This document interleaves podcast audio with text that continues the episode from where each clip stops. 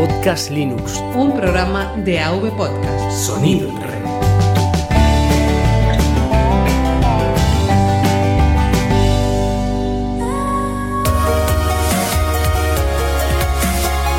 Bienvenidos a Podcast Linux.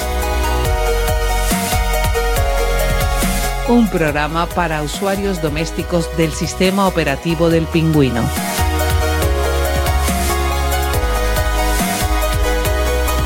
De la red AV Podcast. Red de podcasting.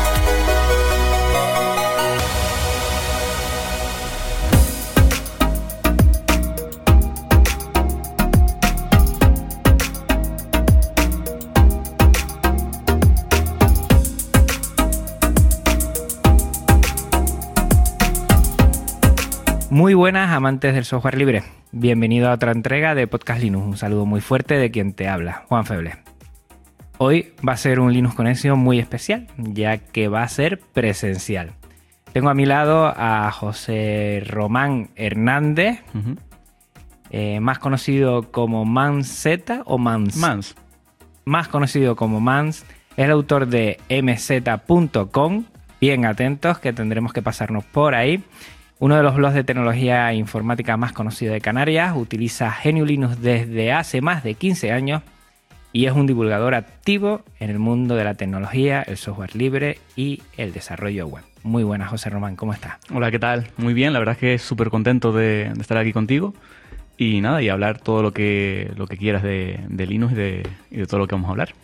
Efectivamente, eh, ahora no tendremos que decir que este Linux Connection es gracias a nidodigit.com porque eh, estamos eh, en directo aquí presencialmente, no estamos viendo cara a cara, hemos entrado en una de las aulas de la Universidad de La Laguna y hablaremos ahora de todo esto, que es muy interesante toda la labor que está haciendo aquí Mans en la universidad, divulgando el software libre.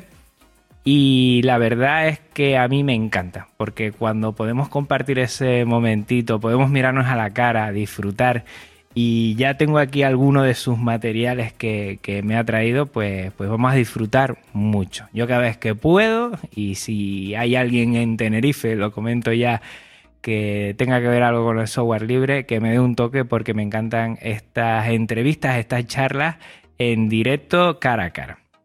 Actualmente imparte cursos en la Oficina del Software Libre, la cual tenemos que agradecer porque nos has dejado este aula, que es tu aula, eh, de la Universidad de La Laguna, eh, generalmente centrado en el desarrollo y diseño web o en temáticas rela- relacionadas con el perfeccionamiento del uso de la terminal de Linux, con lo cual hablaremos bastante, y la administración de servidores o diseño gráfico con Inkscape, uno de los mm, programas que a mí más me apasionan y lo utilizo muchísimo. Creador de plataformas de aprendizaje y aquí ponemos .com ¿eh? y ya verán que por lo menos aquí en Canarias y en España solemos decir que es un culo inquieto. ¿eh? Aquí Mans eh, no para de hacer cosas. Lenguaje css.com, lenguaje html.com, lenguaje js.com, terminal de linux.com, actualmente director y profesor del curso de programación en Full Stack del EOI en Tenerife. ¿EOI qué significa? Hoy es la Escuela de Organización Industrial, que es a nivel nacional, y, y bueno, y aquí impartimos, eh, en este caso soy, soy el director de un curso de Full Stack, que sería la parte de, de desarrollo web, donde trabajamos desde de la parte visual que vemos en las páginas hasta la parte que está detrás. Todo el cacharreo y base de datos y demás. Qué bueno, qué bueno. Y también ¿eh? Eh, mentoriza proyectos de emprendedores y startups con base tecnológica. O sea, que como pueden escuchar, queridos oyentes, aquí Mans no para. Eh, antes de empezar a grabar le comenté que él y yo coincidimos, a ver si recuerdan bien, en la TLP, la Tenerife Land Party del año pasado, en la cual yo tuve la oportunidad de dar una charla dentro de, de unas charlas sobre educación y software libre y ahí estaba Mans. Y se los digo ya para que nos pongamos en situación. Me llamó mucho la atención su presentación. Mientras todos tiramos por los típicos tonos eh, blanco sobre negro, entendiendo, eh, pues bueno, lo típico. Él dio una tonalidad de grises y yo dije, bueno, este tío por lo menos controla bastante.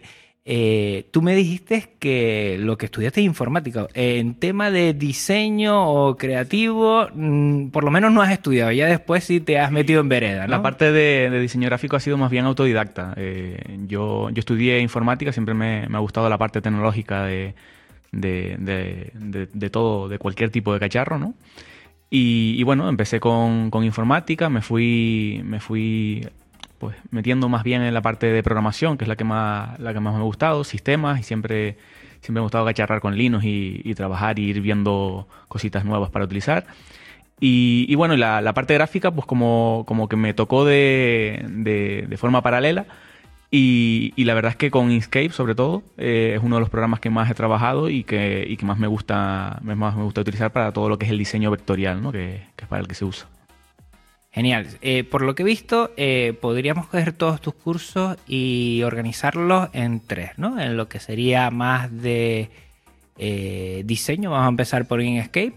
Después la otra parte que sería más de la terminal, que ahí, bueno, ya me dirás cuál ha sido tu experiencia de cara con el alumnado, a ver si conocen o no conocen. Y otro de que sería de desarrollo web, ¿no? Sí, en ese sentido. Que creo que es el más, el más grande de todos. El más grande, sí. Tienes un gran número. Eh, en ese sentido, eh, todos los cursos que das los das con ordenadores con GNU ¿verdad? Exacto. Aquí en el, en el aula lo que tenemos es una serie de ordenadores donde tienen instalados la, versión de, Linux, la distribución que tienen en, la universidad, Bardino, y, bueno, lo utilizamos en clase y así pues también intentamos que, los alumnos que, vengan sobre todo de externos, porque los que vienen de, de informática, por ejemplo, ya los conocen, pero, pero por ejemplo hay muchos alumnos externos que llegan al curso y que a lo mejor solo han utilizado Windows y demás. Y bueno, pues aquí les, comentamos lo que son las distribuciones de Linux, que, pueden utilizarlo y, muchos, muchos son bastante curiosos y, empiezan a trastear con ello. Qué bueno, porque es una forma de introducir a la gente.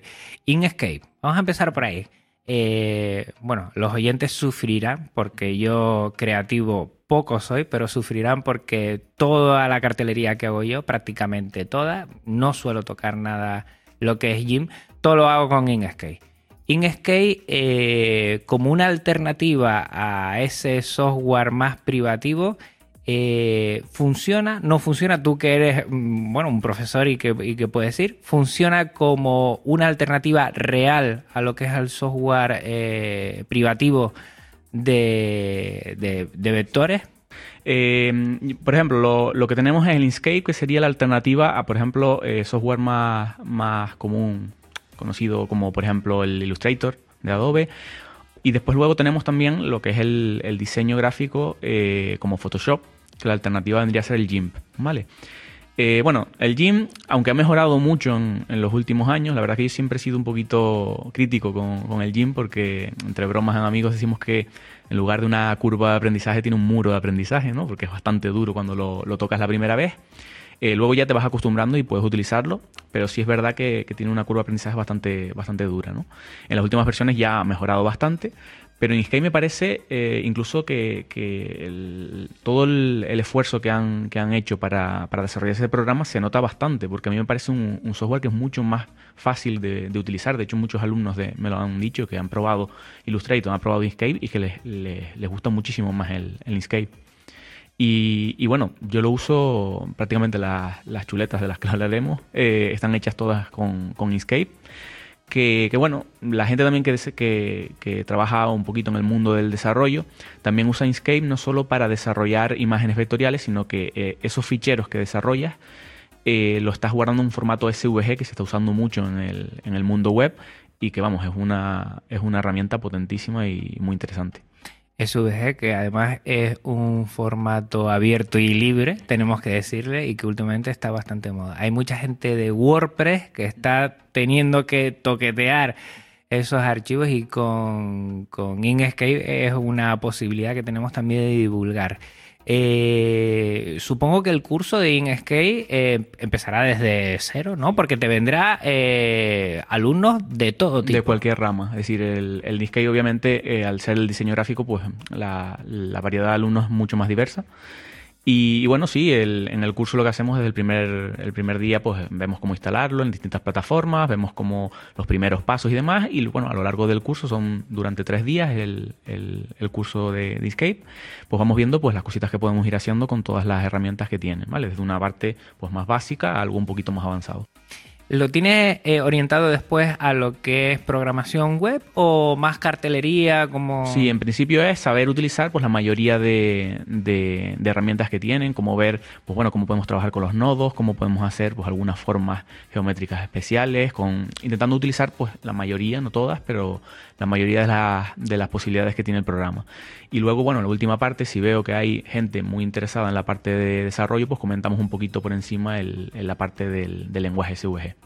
Ajá, Que por cierto, el SVG está debancando a otros formatos, sobre todo porque el, consumo es irrisorio, ¿no? Sí, eh, lo que tiene el SVG es que es muy similar al formato HTML con el que se hacen las páginas web.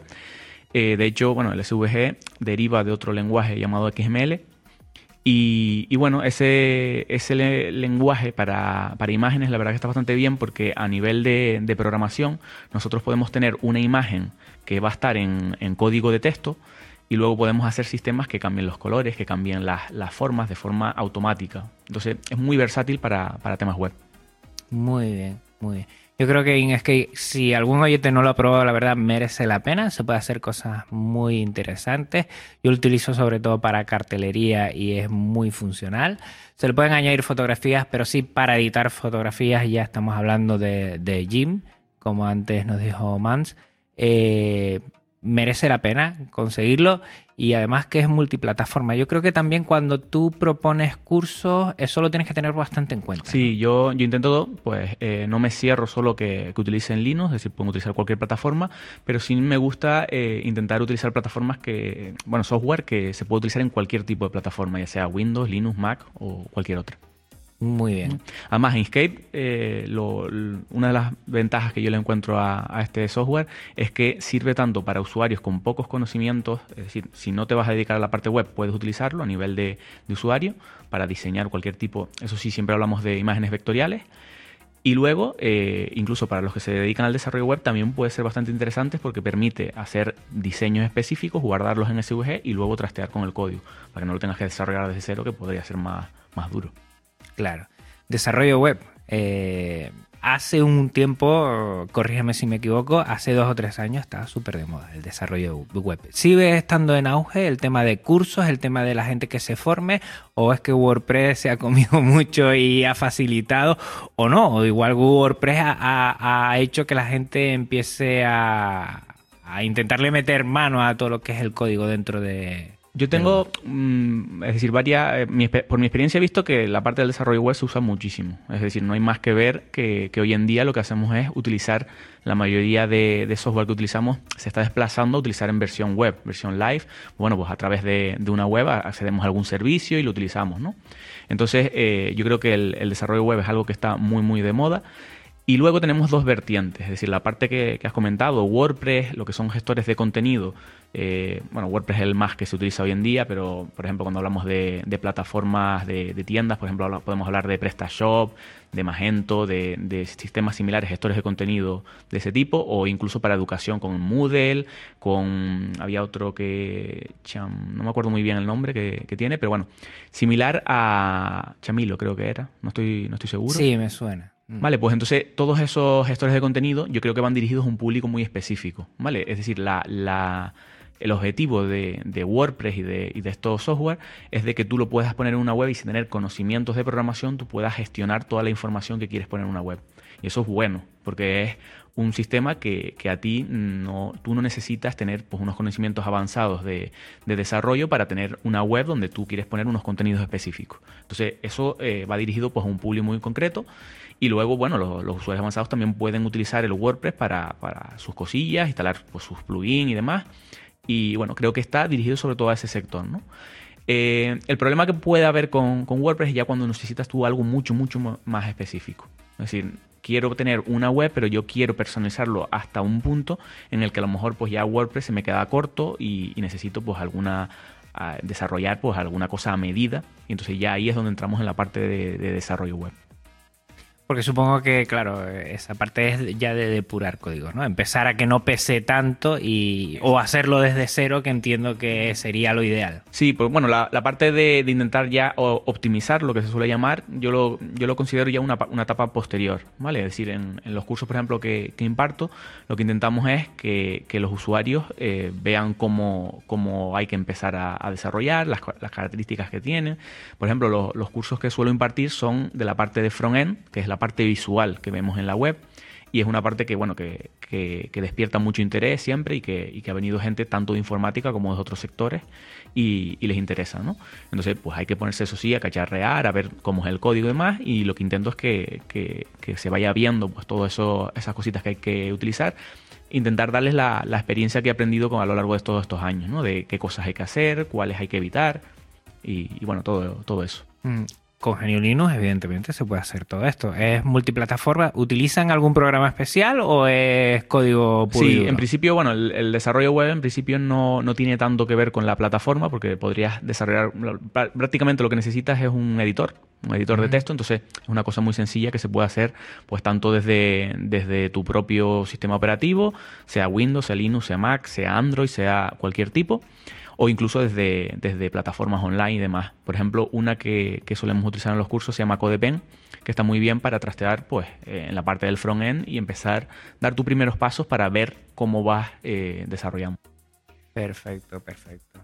Y ahí supongo que, hombre, terminarán los alumnos, tendrán cositas por ahí hecho. Tú tenías una página que entiendo que ahí le metes mano tú directamente. Sí, sí, sí, de hecho. Igual los oyentes que ahora nos están siguiendo, si tienen un tiempo, comenta esas páginas de alguna que tú digas, mira, pues aquí he hecho esto y me encanta cómo queda. Sí, por ejemplo, em, la página donde, donde más tiempo he dedicado es la, la que comentabas antes de meseta.com, donde ahí pues básicamente un formato blog donde voy publicando artículos relacionados pues tanto desde temas de diseño web como tecnología, programación, software, de todo tipo, ¿no? Entonces, claro, ahí he desarrollado pues, una cierta experiencia a lo largo de, bueno, de estar dándome palos con, todo lo que encontraba, ¿no?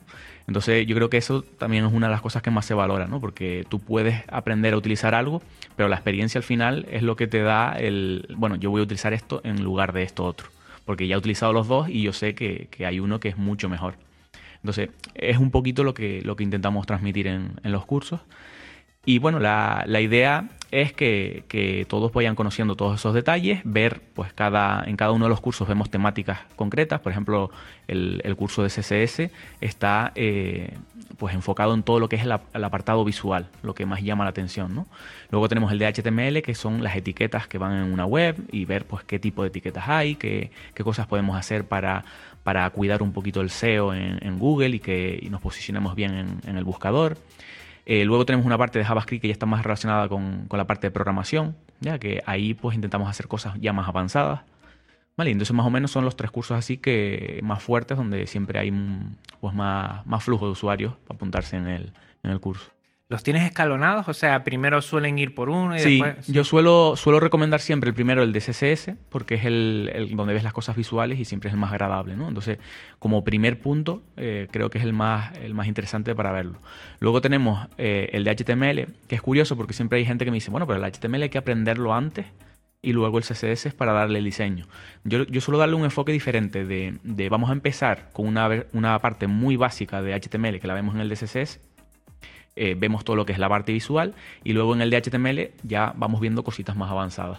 Entonces me gusta ponerlo en ese orden. Y luego el último, pues el de JavaScript, que ya hay gente que, se quiere dedicar solo a la parte de diseño, pues queda un poquito fuera de, su parte. Y los que ya sí quieren programar y hacer algunas cositas más avanzadas, pues entran en ese curso.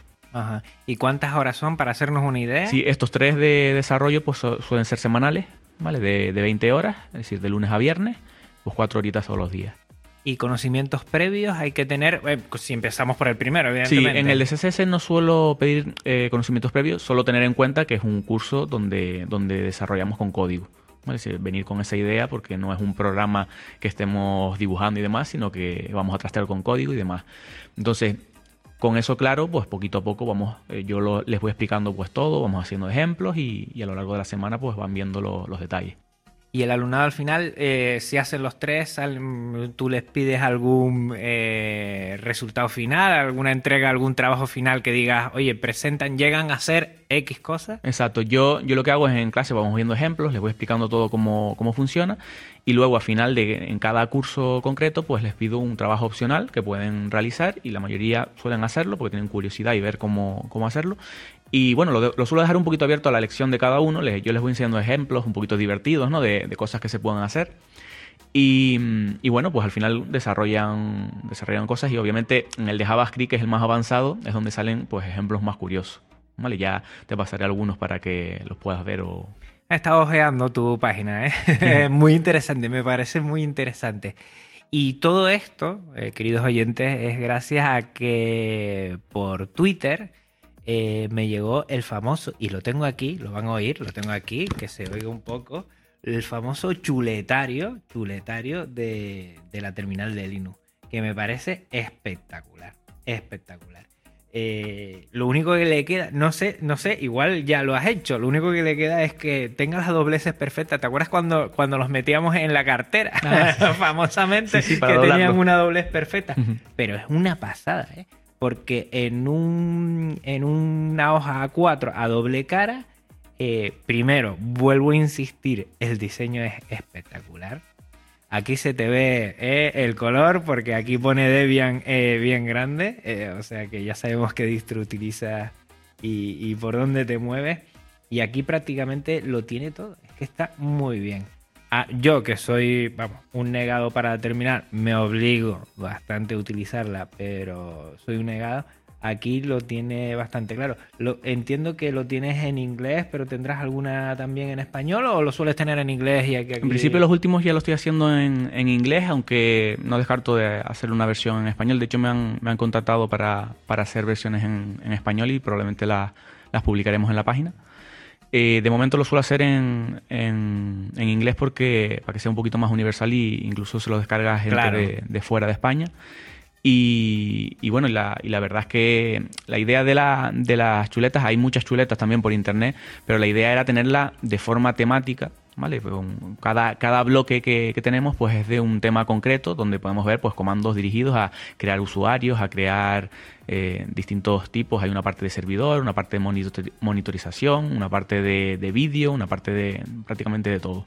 Les puedo asegurar que visualmente eh, trabajando con tonalidades de negro, grises, blanco y con tres o cuatro colores más, lo tienen todo, vamos, eh, si lo quieren ver rápidamente, terminaldelinux.com y ahí le pueden echar un vistazo. Y gracias a eso, a mí me llegó pues de rebote ese Twitter y contacté aquí con Mans y bueno, desde que yo vi que era de Tenerife, después me acordé de, la charla que habías tenido en la cual, eh, bueno, habíamos coincidido y me encantó, me encantó. La verdad es que es un trabajo genial. Tiene de terminal, pero también tiene de JavaScript, estoy viendo aquí, desarrollo HTML5, de, supongo de todos los que has hecho. ¿De Inkscape tienes por aquí? De Inkscape no. De ah, no, no, tengo. Debería, debería, debería, debería. Debería pensar ya en hacer una. Pues muy bien, muy bien. Pues mira, ya que estamos aquí, vamos a hablar de, de un curso que me llama mucho la atención. Supongo que será de iniciación, ¿no? A la terminal de Linux. Entiendo. Sí, ese curso es para, bueno, em empezar a, a utilizar la, la, terminal de Linux. Yo lo suelo decir de aprendizaje y perfeccionamiento, ¿vale? Porque lo que la, el criterio que suelo utilizar en, en, en este curso, y la mayoría, es que partimos de una, de una base muy, muy, muy básica, pero poquito a poco vamos aumentando el nivel para que ya el último día veamos cosas pues más avanzadas, ¿no? Entonces intentamos hacer prácticamente de todo. De hecho, yo siempre suelo decir que, el primer día, por ejemplo, venimos, vemos cómo crear usuarios, la parte que puede ser más sencillita, eh, utilizar la terminal, atajos de teclado, algunos consejos para utilizar. Y luego el último día ya incluso estamos viendo pues, un comando que, que a mí particularmente me encanta porque me ahorra un montón de tiempo, que se llama FFmpg, con el que podemos eh, hacer todo tipo de, edición. Es decir, cuando digo todo tipo es prácticamente todo tipo de, de edición de vídeo desde una línea de, de comandos. ¿vale? Que, que, bueno, hay algunos comandos que ya vemos que son bastante avanzados, pero nos sirven para crearnos un script y luego tareas repetitivas poderlas lanzar muy fácilmente. Vídeo y audio, porque también Exacto. con audio se puede hacer muchas cosas muy interesantes. Vídeo, audio, subtítulos incluso también se pueden, se pueden manejar. Y bueno, de hecho, eh, tener en cuenta que cuando nosotros subimos un vídeo a YouTube, cuando está procesando lo que está haciendo es utilizando un programa eh, basado en FFmpeg donde va procesando todo el vídeo y pasándolo a otro formato en su, en su servidor que en vez de instalar eh, un programa, de tener que es visual, a golpe de teclado, como digo yo siempre, eh, puedes hacer con un consumo mínimo de todo, más rápido.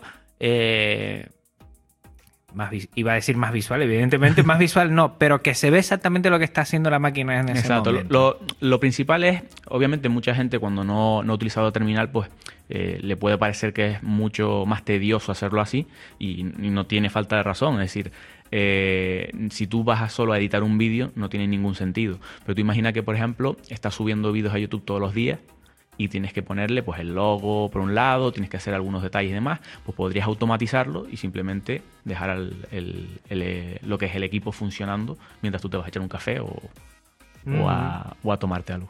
Ajá. Mira, ¿qué tipo de perfil vienen a ese curso? Porque me interesa mucho. Sí, en el, en el terminal de Linux eh, normalmente eh, predomina informática, obviamente, pero sí es verdad que viene pues a algunos curiosos que han trasteado un poquito que, o que les despierta la curiosidad la parte de terminal y vienen a, a, echar un ojo. ¿Vale? Pero sí es verdad que en el de, en el, al menos hasta ahora, eh, predomina gente de informática, que yo entiendo que son los que quieren profundizar más en, en este tipo de... ¿Y es un curso que ha tenido respuesta? ¿Has visto que, que ha sí, funcionado? Lo que pasa es que el curso de terminal es bastante reciente, comparado con los de, por ejemplo, los de diseño web que los vengo haciendo ya desde 2014, que ya llevo tiempo. Entonces el de, el de terminal de Linux, si no me equivoco, lo saqué este año o el anterior. Entonces ya tiene todavía menos trayectoria. Ajá. Mira, una pregunta. Así sobre la marcha, los oyentes se van a reír porque yo suelo calcular mucho las preguntas y últimamente eh, estoy, bueno, lo que me viene a la cabeza. Eh, ¿No tienes nada de YouTube tú? ¿No tienes ningún canal ni nada de esto? Sí, bueno, tengo, tengo un canal de YouTube, pero todavía no estoy subiendo vídeos. Tengo pensadas algunas cosillas, pero de momento lo, lo uso para subir eh, gameplays de juegos.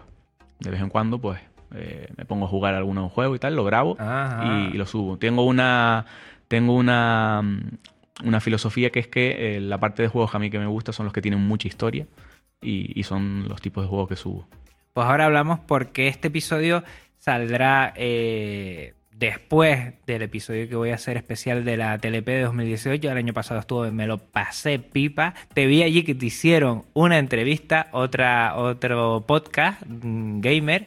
Y, me llamó la atención, me llamó la atención porque estuve escuchándote eh, y, y, es muy interesante. Yo creo que, que todas las LAN party eh, a la hora de nosotros que queremos divulgar el software libre, tenemos ahí, eh, bueno, un, un gran número de, de, chicos y chicas, vamos a decir que el perfil, aunque a mí me encanta, a ti también, no, no tenemos ya 20 años nosotros, pero hay un gran número de personas que sí podríamos divulgar ahí muchas cosas eh, con facilidad. Eh, Mans me está recordando, eh, fuera de micrófono, que hace unos días yo hice un pequeño, un pequeño curso, taller, introducción a Shotcut, que los oyentes saben que he hecho un curso en YouTube. Y, estaba mm, preguntándolo porque también yo creo que es muy interesante todo esto. A ver, los chicos y chicas con 16 años, pues por ejemplo, podemos entrarle por medio del software libre con programas multiplataforma de software libre como puede ser Shotcut, por ejemplo, e ir poco a poco indagando. Yo creo que eso es muy interesante. Vamos a terminar con la terminal, nunca mejor dicho, y después pasamos a TLP porque me interesa bastante. Eh, terminal, eh, ¿cuál es la típica pega que te dicen de la terminal? Porque seguro que habrá alguna. Sí, eh, normalmente eh, va un poquito relacionado con lo que comentamos antes, ¿no? La, la, terminal asusta mucho al principio, ¿vale? Porque siempre es, bueno, esa pantalla negra que no, que no sabes cómo abordar cuando no conoces comandos y demás, siempre asusta mucho al usuario que no, que no ha trabajado antes con ella, ¿no? Entonces yo precisamente una de las cosas que intento siempre evitar es que se pierda ese miedo, ¿no? Que bueno, la mayoría de gente informática viene aquí no tiene ese miedo inicial, pero sí es verdad que mucha gente lo he visto que tiene, tiene miedo. Y bueno, suelo, suelo también en las clases soltamos algunos comandos que son bastante divertidos y están por ahí escondidos. Que de hecho, no sé si aquí en la, en la chuleta creo que tengo algún comando que, que suelo comentar en los cursos.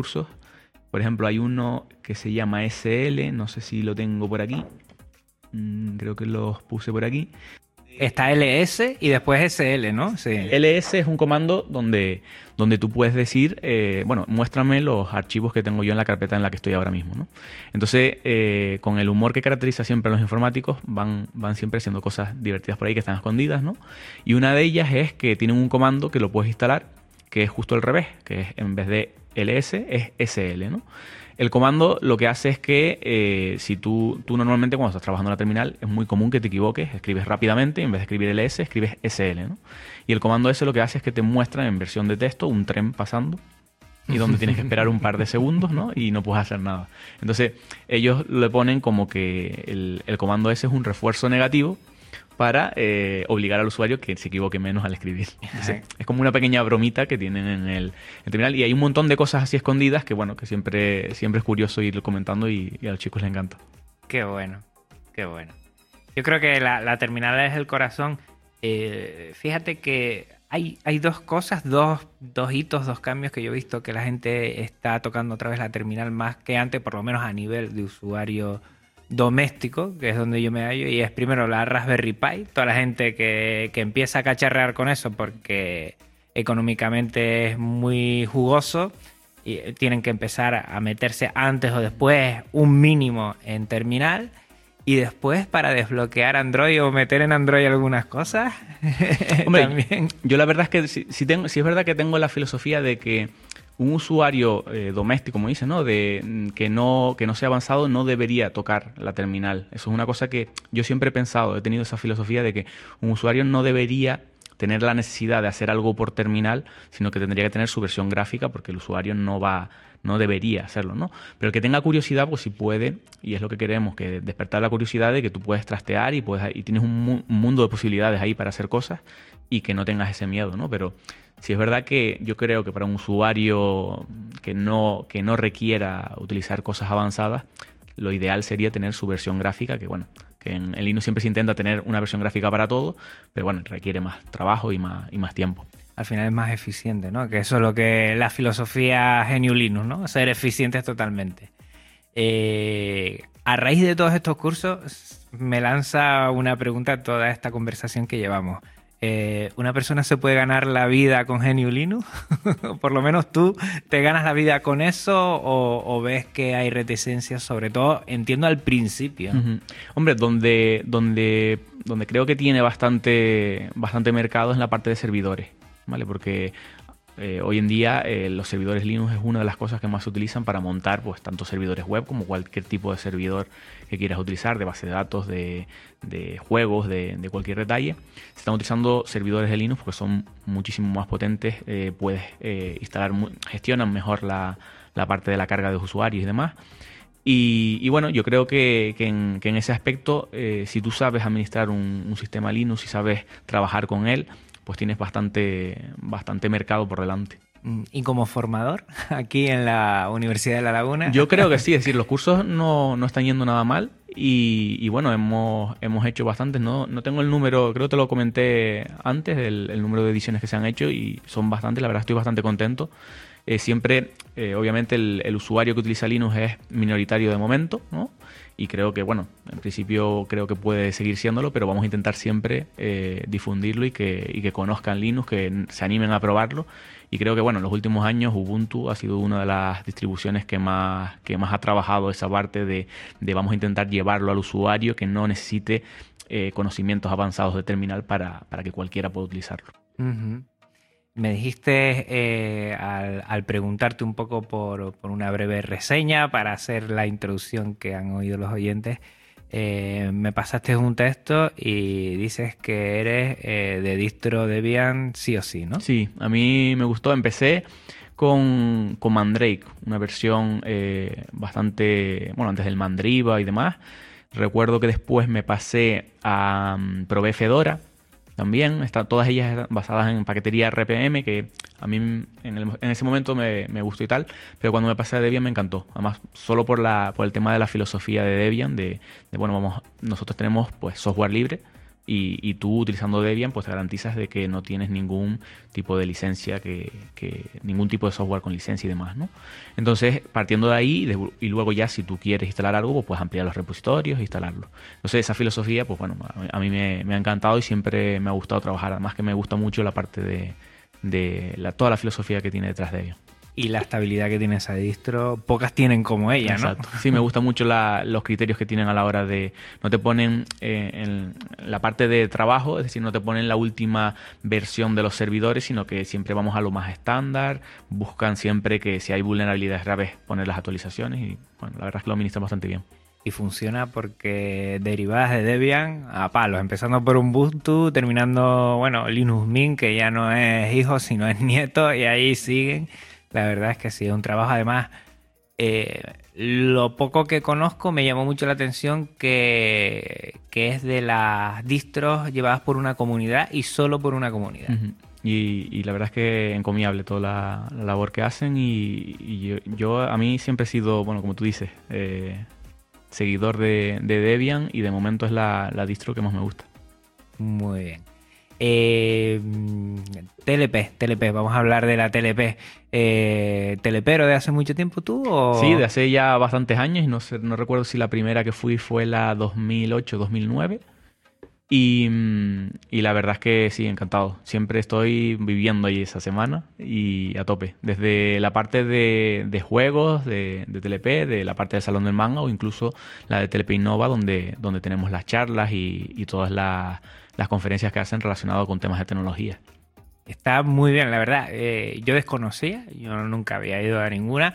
Eh, evidentemente aquí en Tenerife todos sabemos que es la TLP, lo que pasa es que, bueno, mm, no te da por ir, aún siendo yo, eh, que me gusta mucho la tecnología. Y el año pasado disfruté un montón del buen ambiente que hay, de un ambiente muy bueno de todo lo que se está realizando allí. Yo creo que es muy importante. De ver que ya no es, lo, insistí mucho, ya no es una cultura alternativa para mí, ni mucho menos, ya es una cultura mm, general, ¿no? Donde anime, eh, gaming, eh, el gaming ya se está comiendo cualquier otro eh, formato de ocio. Es que es, lo que más está ganando, tiene más adeptos y, la gente consume más. Entonces, estar ahí yo creo que es muy importante. Y sobre todo en la parte que me toca, que, creo que coincidirás, intentar eh, ahí, pues, bueno, llamar un poquito la atención del software libre a ese perfil de chicos, chicas, 16, 18, 20 años, por ahí que está por ahí y, que por lo menos em, empiecen a escuchar software libre, que eso sí, sí me preocupa. ¿Qué? ¿Software qué? Digo, bueno, pues, pues, vamos a ver. Después sí se saben muchas aplicaciones que sí son software libre, pero un poquito ir entrando por ahí. La experiencia supongo que como telepero ahí, si yo flipé y yo no estuve sentado, estar allí, que son cinco días, seis días. Sí, es maravilloso, es desde el lunes hasta el domingo. Em, por ejemplo, la parte de visitante, eh, si, no, si no eres participante de, de TLP, eh, la parte de visitante, si no recuerdo mal, creo que eh, abre el miércoles, del miércoles al domingo, y los participantes no sé si el martes pueden ir a llevar las cosas, prepararlas y demás, y, estar allí en, esa preparándose ya para esa semana, ¿no? Entonces, sí, la parte de, bueno, de hecho las entradas siempre de TLP son conocidas porque en, en cuestión de minutos se terminan las entradas y hablamos ya de más de 2.000 eh, entradas que, tienen que vender. Y, bueno, y luego la parte de visitantes, que, bueno, puedes ir por allí y ver todo tipo de cosas, desde stand que tienen preparados con un montón de detalles. Les recomiendo sobre todo ir el segundo, tercer día, porque los si vas el fin de semana te pierdes un montón de cosas. Y, bueno, hasta eventos que hacen específicos de tanto desde baile, desde cosplay, desde de todo tipo. Y la verdad es que está súper bien. Y la parte, no olvidemos la parte de, de Telepe Innova, que la, parte de charlas no es en el recinto ferial, sino es en el auditorio, en la parte baja del auditorio, y allí tienen charlas pues también de todo tipo. Es muy interesante, además es un ambiente, lo digo, muy, muy llamativo, me ha llamado mucho la atención, por eso repito, y bueno, este episodio saldrá después, ya tendrás en conocimiento todo lo que es. Eh, te hago una llamada a que puedas escuchar el episodio del año pasado, TLP 2017, y el de este año, TLP 2018. es un disfrute ver a tanta gente. Por cierto, allí gente Genio Linux con software libre, a ver los hilos o el gaming. Sí, sí, es decir, hay de todo. Yo al principio cuando no, no, has ido nunca, pues lo, lo, que tiendes a pensar es que allí va gente a jugar y, poco más, ¿no? Pero te puedes llevar una, una, sorpresa porque solo pasando por allí por los ordenadores te puedes ver gente que está pues dibujando, lo puedes ver allí dibujando alguna cosilla y tal, porque claro, allí va perfil de todo tipo, hombre, predominante es el de, el de juegos, ¿no? Obviamente la mayoría están jugando, pero sí es verdad que te ves pues, a gente que está pues, con sus tablets o dibujando o, o, en el propio diseño, está haciendo otra cosa, viendo una película, pues se va para allá no solo es estar allí jugando, que es verdad que a lo mejor por la noche es cuando ya todo el mundo se pone allí a jugar, pero por el día, pues bueno, van a. se conocen, ¿no? Allí hay mucha gente siempre que, pues, si no se ve en el resto del año, pues se ve allí en, en TLP y bueno, quedan por allí, te los ves por fuera, hacia adentro, pues están siempre por allí dando vueltas y, haciendo todo, tipo. Ya te digo que es que hay eh, eventos pues de, un montón de tipos. Recuerdo que hace un par de añitos hacían pues las típicas, eh, los típicos eventos de, de hacking donde te ponían pues retos, donde tú tenías que resolver cómo entrar en algún sitio, cómo cambiar la clave, cosas que llaman mucho la atención, ¿no? Eh, ese, hace un par de añitos, después hacen lo mismo también con competiciones en, con juegos, ¿no? Eh, de que vayan, puedan ir usuarios a jugar y bueno, el que, el que gane este torneo pues se ganan pequeños premios.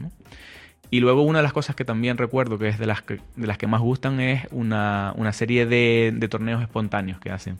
Que por la noche, por ejemplo, eh, cuando están todos jugando, están tranquilos, de vez en cuando pues avisan de que van a hacer un torneo espontáneo y el torneo espontáneo puede ser de cualquier cosa. En, ese torneo, porque sí vi algo del año pasado, tienen una pantalla, bueno, como si fuera un concierto, o sea, es un pantallón, es un escenario espectacular. Eh, como, como las grandes y de eso estoy muy orgulloso que en mi isla se haga una LAN party a nivel, vamos, nacional nacional. Eh, y, me llamó mucho la atención porque de repente en la pantalla coge alguien micrófono, despierta a todos y empieza ahí un sorteo y no sé, la típica...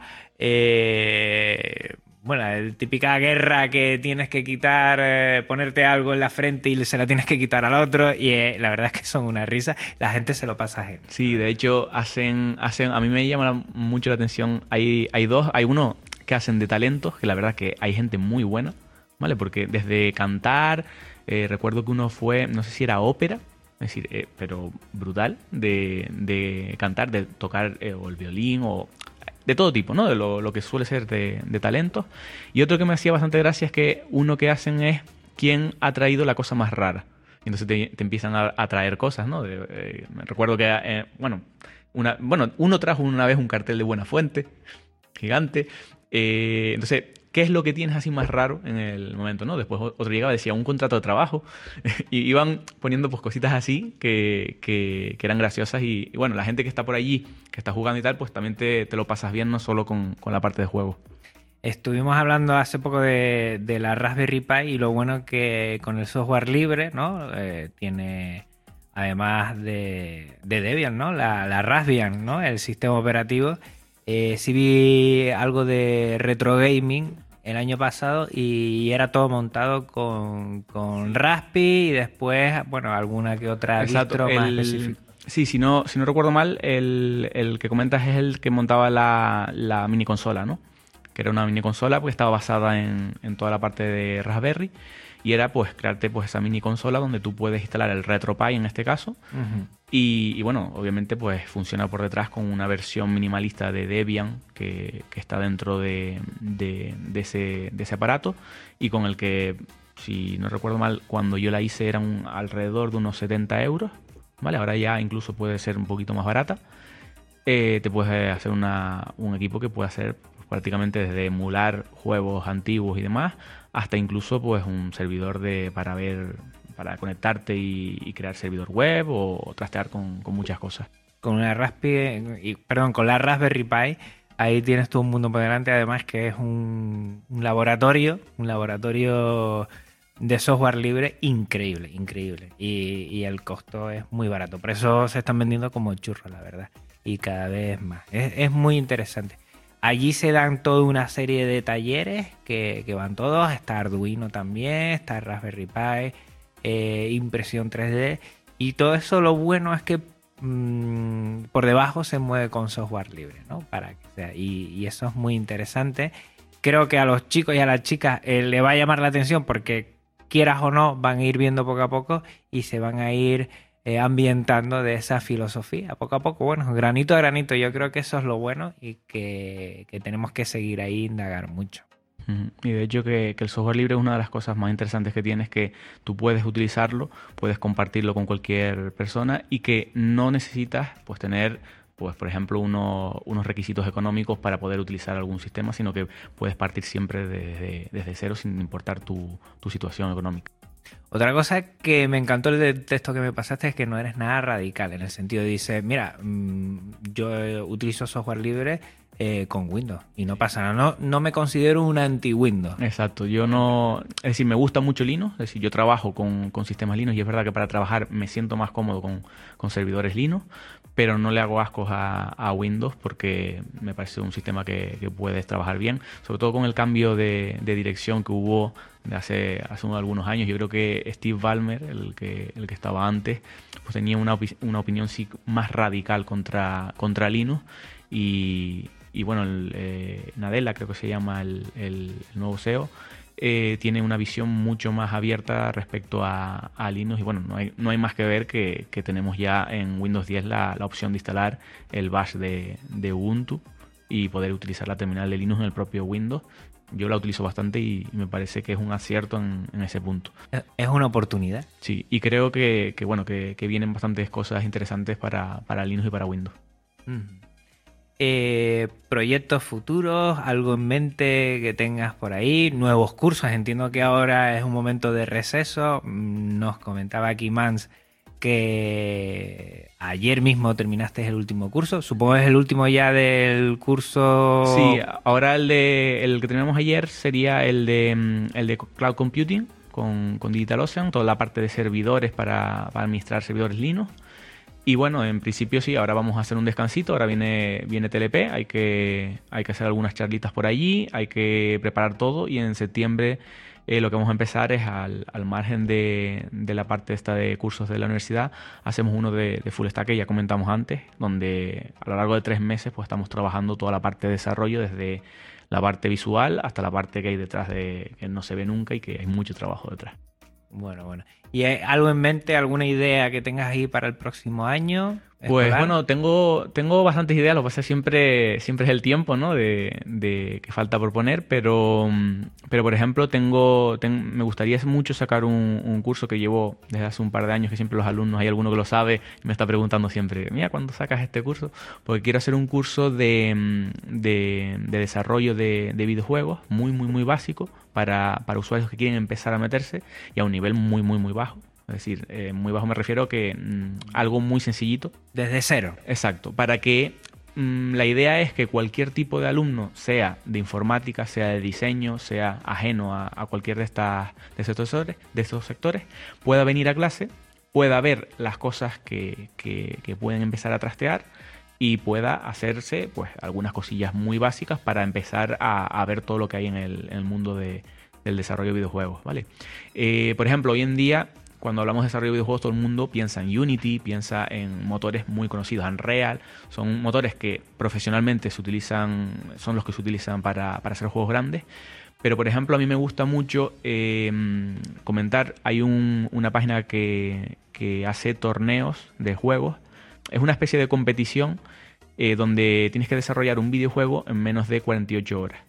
Entonces dan, mm, creo que eran dos días en los que eh, te pones a trastear y pues, tienes que hacer, es como una, un hackathon, ¿no? De estos de que tienes un tiempo concreto y tienes que desarrollar un videojuego eh, del, de la temática que se elige justo cuando empieza el, el, la competición, ¿no? Entonces es bastante, está bastante simpático, Ludum Dare se llama, y lo hace cada cierto tiempo, cada par de meses. Hacen una nueva edición y es muy curioso porque eso, lo que hacen es, va a empezar la, dicen la fecha en la que va a empezar y justo cuando va a empezar dicen la temática es tal. Entonces todo el mundo empieza a desarrollar el juego y tiene esas 48 horas para desarrollar un jueguito con la temática concreta. Luego ya hay subtemáticas en las que está pues eh, acción, historia, humor, hay de un poquito de todo, ¿no? Y salen cosas bastante, bastante buenas que luego te puedes ver en plataformas de videojuegos como Steam. Hay muchos juegos que, finalmente salieron de ahí y terminaron siendo un, videojuego. Entonces, la idea mía, por ejemplo, de ese curso es que veamos a lo largo de la semana ir viendo un poquito de cada cosa, un poquito de cómo sería la edición de vídeo, la edición de, perdón, la edición de audio, la, parte de la música, el sonido, eh, la parte de gráficos, la parte de la programación. Entonces, intentar unir toda esa parte en, una semana y, bueno, empezar a dar unos primeros pasos que yo creo que son siempre los que más cuestan. ¿Y sobre qué programas se puede? ¿Es software libre también? Sí, en principio ah, en, la OSL siempre intentamos promover cualquier tipo de software libre. Eh, no he, mm, tengo una serie de, herramientas ya pensadas y demás, pero no, he, no quiero cerrarlo demasiado porque lo que quiero es eh, dar unos conceptos básicos y que luego cada uno vayan utilizando. La idea es que podamos utilizar varios detalles, pero también depende de los conocimientos que tenga cada uno. Pues bueno, a mí me encanta eso del tema de los videojuegos. Además, yo creo que es la típica buena excusa, enlazando con la TLP, para que los chicos y chicas jóvenes se puedan meter en, el tema de programación, en el tema de diseño y todo esto. O sea que, es muy buena idea, muy buena idea. Supongo que seguir con todo lo anterior que, que llevas tanto tiempo y además ir poco a poco añadiendo algunos cursos de demandas o que tú veas que pueden funcionar. Claro, siempre voy viendo pues la, también lo que, lo que piden los chicos, ¿no? Los últimos días siempre paso una encuesta donde me van diciendo, mira, pues sería bueno que, que, hicieras un curso de este tipo, de, de, este, de esta temática, ¿no? De que nos interese y tal. Entonces, pues así más o menos voy viendo los que tienen más demanda y por ejemplo el de, el de juego siempre es algo que despierta mucho el interés. No, claro, ahí nos divertimos todos, ¿no? Y creo que también es otro sector que tiene bastante empuje, ¿no? Además de, diseño web, por lo que es también diseño de. Incluso se pueden se pueden unir ambos ambos mundos, porque hay una serie de plataformas que ya son web y donde puedes desarrollar juegos y, interesa bastante. De hecho, en Ludum Dare casi todos los juegos que van saliendo los hacen a nivel de web para que cualquiera pueda pueda jugarlo. Qué bueno, qué bueno. La verdad es que estamos aquí en la laguna, estamos en el aula que Mans utiliza para todos estos cursos. Yo estoy disfrutando como un niño chico, como siempre. Siempre lo hago, pero es diferente, ¿no? Una cosa es estar escuchando a alguien por medio de Gypsy o por medio de otra, de otra plataforma para poder conectarnos y otro es compartir aquí pues espacio, poner dos micrófonos, poner mi interfaz de audio poner mi netbook, el más chiquitito que he traído, de 11,6 pulgadas, que para Audacity va fenomenal. Por cierto, nos acaba de hacer aquí la llamada de que está a punto de perder batería y era que había conectado mal el cargador. Eh, no hay problema. A mí me dio un susto, digo, a ver si ahora no va a dejar aquí con esta hora. Pero no, no pasa nada. Audacity si crasea, después se le puede, se le puede sacar todo el contenido grabado sin problema y me lo estoy pasando fenomenal, la verdad. Eh. La verdad es que sí. También. Siempre, mira, esta semana que he estado pensando, eh, aunque esto va a salir en agosto, yo lo estoy grabando en julio, para que mi señora esposa eh, en agosto tenga su tiempo, que también tiene que tener su tiempo. Y estuve pensando en el frisol, que, se hace en otros sitios, y ya tengo a alguien más para poder a ver si con tiempo y con ganas, en un día, en un sábado que suele ser, organizamos algo aquí en Tenerife y alguna charlita, alguna instalación del que venga, y por medio de la Universidad de Laguna Tocaremos a la oficina de software libre a ver si no están muy liados para esa época del año y a ver si funciona algo de esto porque creo que también es, ideal hacernos y sobre todo vernos porque compartiendo aquí contigo este espacio y este momento, pues yo me lo he pasado fenomenal. Sí, sí, la verdad es que yo estoy muy agradecido de que me hayas llamado y vamos, encantado. Te puedo asegurar que no va a ser la primera ni la segunda vez porque vamos a coincidir mucho. Creo que hay un buen feeling en esto de compartir. Eh, Mans, recuerden que además de, sacar adelante muchos cursos en la oficina de software libre dentro de la Universidad de La Laguna, pues, pues Linuxero de Pro, recuerden pasarse por terminaldelinux.com y ver ese chuletario, chuletario que está fenomenal fenomenal. Que él dice que no tiene que ver nada con diseño, pero cuando lo vean se van a dar cuenta, por lo menos yo ni de broma hago esto, y que aquí hay, bueno, hay, hay un gusto y, una elección de colores que, que no es azarosa ni mucho menos. Eh, ¿Dónde pueden contactar contigo? Comenta algunas web en las que tienes, eh, algunas redes sociales. Pues sí, eh, pues a todo el mundo que, le interese la parte del diseño web, que es la, especialidad mía, pueden, pueden acceder a las páginas que he comentado, ¿no? lenguajesss.com, lenguajehtml.com y lenguajejs.com. Qué bueno la elección de los nombres, ¿eh? Sí, el, el dominio está bien buscado. Y, bueno, en, las dos primeras ya hay todo tipo de documentación. De hecho, lo que vemos en el curso está ahí escrito para que puedan revisarlo, repasarlo y demás. Y, bueno, el lenguaje JS todavía está pendiente, esa parte es bastante grande y, tengo que ponerme con ello desde que tenga un poquito de tiempo. Me gustaría hacer lo mismo también con, Terminal de Linux, aunque eso ya en plan futuro. Y, bueno, y en meseta.com, siempre que tenga tiempo, la verdad es que últimamente publico muy poco, pero desde que tengo un tiempito pues empiezo a, publicar como, como antes. Y, nada, y si quieren contactar conmigo, pues en mz.com tienen un formulario donde pueden enviarme un correo o a mans, M-A-N-Z, arroba mz.com. Yo todo eso lo voy a dejar en las notas del programa para que nadie se pierda y en Twitter también, que en Twitter también compartes cosas muy interesantes. Además, Súper bueno. Mans, ¿no? M-A-N-Z. Exacto. ¿Ese nick de qué viene? Es que me llama la atención. Pues simplemente un apodo que me pusieron por el diminutivo del nombre. mi nombre es Román y, simplemente me pusieron Man y añadimos la Z. Ah, qué bueno, qué bueno. Se lo pregunto a todos los que pasan por aquí. Si tienen un nick un poco así llamativo, digo, porque me llama mucho la atención. Dice mucho a veces, ¿no? Y eso es el cariño que han puesto tus compañeros y que, y que has hecho. Fenomenal. Pues nada, yo creo que, hasta aquí hemos estado esta horita y hemos disfrutado mucho. Agradecerte que, me dejes esta oportunidad, porque para mí el hacer las entrevistas, las charlas, digo yo, ¿no? Las charlas presencialmente, estar aquí, poder vernos es un disfrute. Les digo ya a los oyentes que no será la última vez que se pase más por aquí, o por lo menos sepamos de él, porque me interesa enrolarlo en alguna de nuestras locuras y cada vez pienso más, fíjate, a todo esto que hace poco he entrevistado a Linux Center con Alejandro López, cada vez pienso más en los localismos, lo importante que son los localismos. Hemos pasado a un tema de redes sociales, a lo digital, que está muy bien porque podemos conectar a gente eh, independientemente de dónde viva, pero también tenemos que tirar de la cercanía de los localismos y creo que ahí no podemos fallar.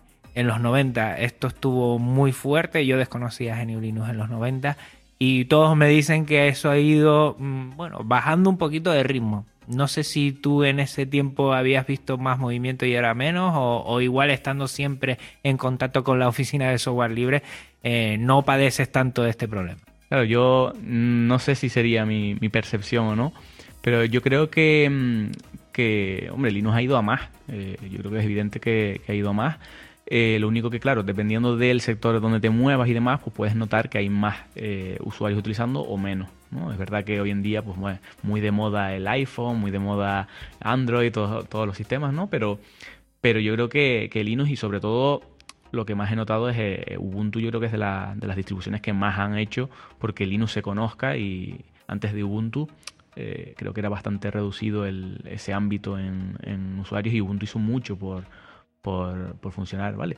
Luego, está la parte de los escritorios que también te comenté fuera de micro, ¿no? De, yo, por ejemplo, siempre he sido de, Genome y creo que Ubuntu, en la parte de, Unity, si no me equivoco, era el, escritorio, pues ahí creo que se equivocó y al final tuvo que retroceder. Pero vamos, pero al margen de eso, yo creo que Ubuntu ha hecho muchas cosas buenas por, por Linux y hay que agradecerle mucho. Es una pena que para mucha gente el, descrédito que le da Ubuntu. Me parece que no es acertado. Me parece que hay que tener un poquito una perspectiva más abierta.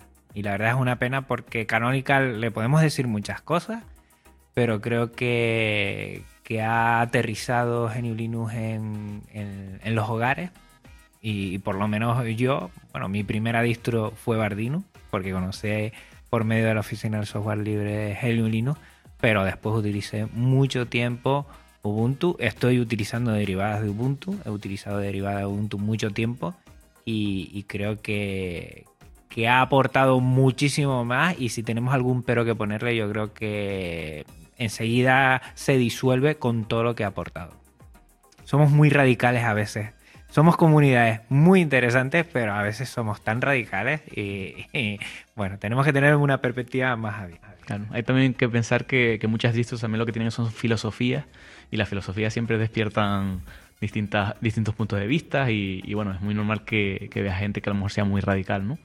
Pero bueno, yo creo que al final eh, lo que hay que hacer es intentar promoverlo independientemente de lo que quieras usar. Efectivamente. Mans, un, un placer, ¿eh? El mío. Un placer. Ahora cuando terminemos de grabar, igual seguimos aquí un ratito y hablamos de algunas cosas. Pues bueno, hasta aquí el episodio de hoy. Este episodio y todos los de Podcast Linux tienen licencia Creative Commons, reconocimiento compartir igual 4.0 y también la música que estás oyendo ahora es Creative Commons. Pásate por las notas del programa para conocer a sus autores. Recuerda que puedes contactar conmigo de la siguiente manera, a través de Twitter, Mastodon, Arcade.org, Telegram, YouTube, como Podcast Linux, por correo podcastlinux.vpodcast.net y en la web avpodcast.net barra podcastlinux. Tengo un blog en GitLab, además, podcastlinux.com, que yo que soy un negado, me encanta decirlo porque la verdad es que lo he llevado adelante con ayuda de mucha gente, pero ahí lo tengo. Si quieres ser de los primeros en tener los episodios una vez se publiquen, utiliza el feed, feedprep.me barra podcastlinux. Lo tienes todo en las notas del programa. No olvides que también estoy en iVoox y en iTunes. Y recuerda, todo VPodcast está alojado en neodigit.net, nuestro proveedor de confianza de habla hispana. Gracias por tu tiempo tu escucha y tu atención. Gracias, man. Gracias a ustedes. Hasta otra Linuxero. Hasta otra Linuxera. Un abrazo muy fuerte. Chao.